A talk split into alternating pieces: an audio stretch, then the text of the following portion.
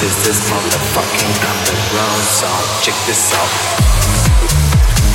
Welcome to